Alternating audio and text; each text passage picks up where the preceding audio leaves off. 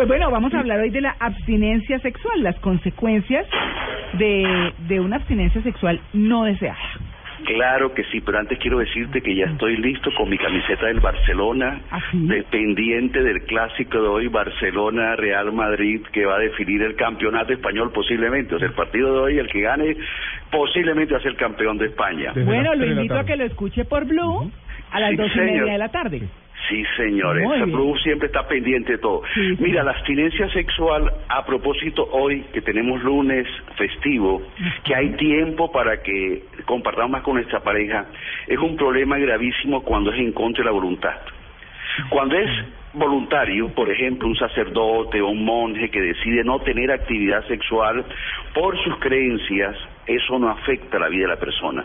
Pero cuando es involuntaria, cuando a la gente le toca tener abstinencia sexual por ABC motivo, eso afecta no solo la salud física del organismo, hay problemas en los riñones, problemas en el hígado y problemas en el corazón, que son los tres grandes órganos que según la medicina tradicional china y la medicina occidental lo ha venido a confirmar se afectan más en esa área. ¿Cuáles son? no- ¿Cuáles son, doctor? ¿Los repite, por favor? Riñón, Ajá. hígado, corazón. Ah, vea usted.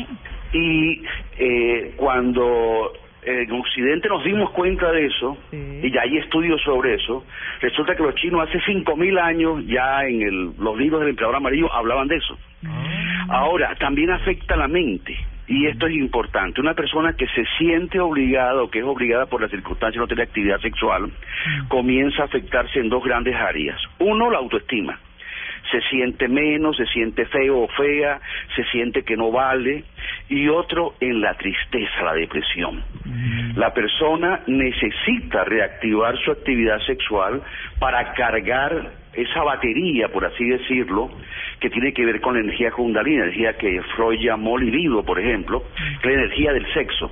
Esa energía se va bajando y si no hay actividad sexual, lo que pasa es que la gente comienza a sentirse triste, a bajarse el estado de ánimo, a deprimirse.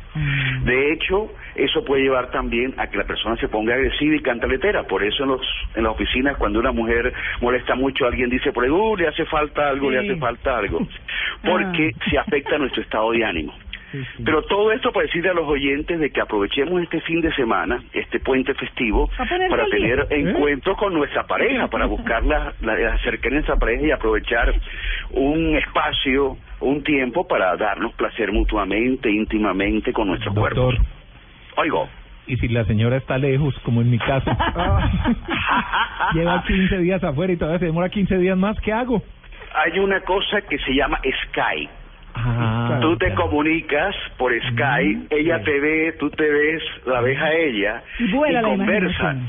Y conversan y tú le vas diciendo por. Skype lo que tú le harías si ella estuviera aquí. Ella te puede contestar diciéndote lo que ella haría si estuviera al lado tuyo. Ah, Eso se llama sexo telefónico. Eso es efectivísimo, es muy bueno, muy agradable y ayuda a mantener en forma el área vital No te olvides cuerpo. sacar el wok del fuego. Golazo.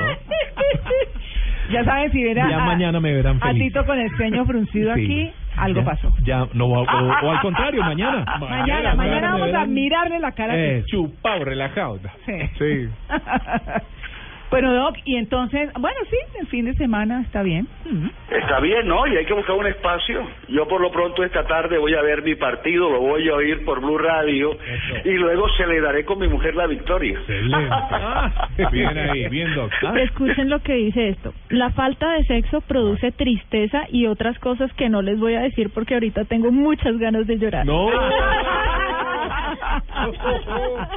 No, y mira, hay casos reportados, y esto es importante, de suicidios hechos por abstinencia sexual. La gente se ha desesperado tanto que terminen ver la vida todo negro, no ver futuro y suicidarse. Wow. Brutal. Además, lo que más afecta al riñón, y el riñón es en última instancia con el corazón el eje de la vida.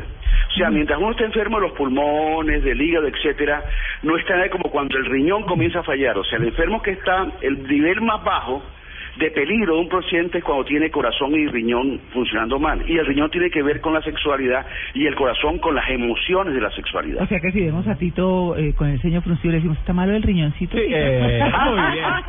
Si me ven yendo mucho al baño. Sí, sí, sí. Corazón, riñón, cabeza, pierna, mano. Doctor González, muchas gracias.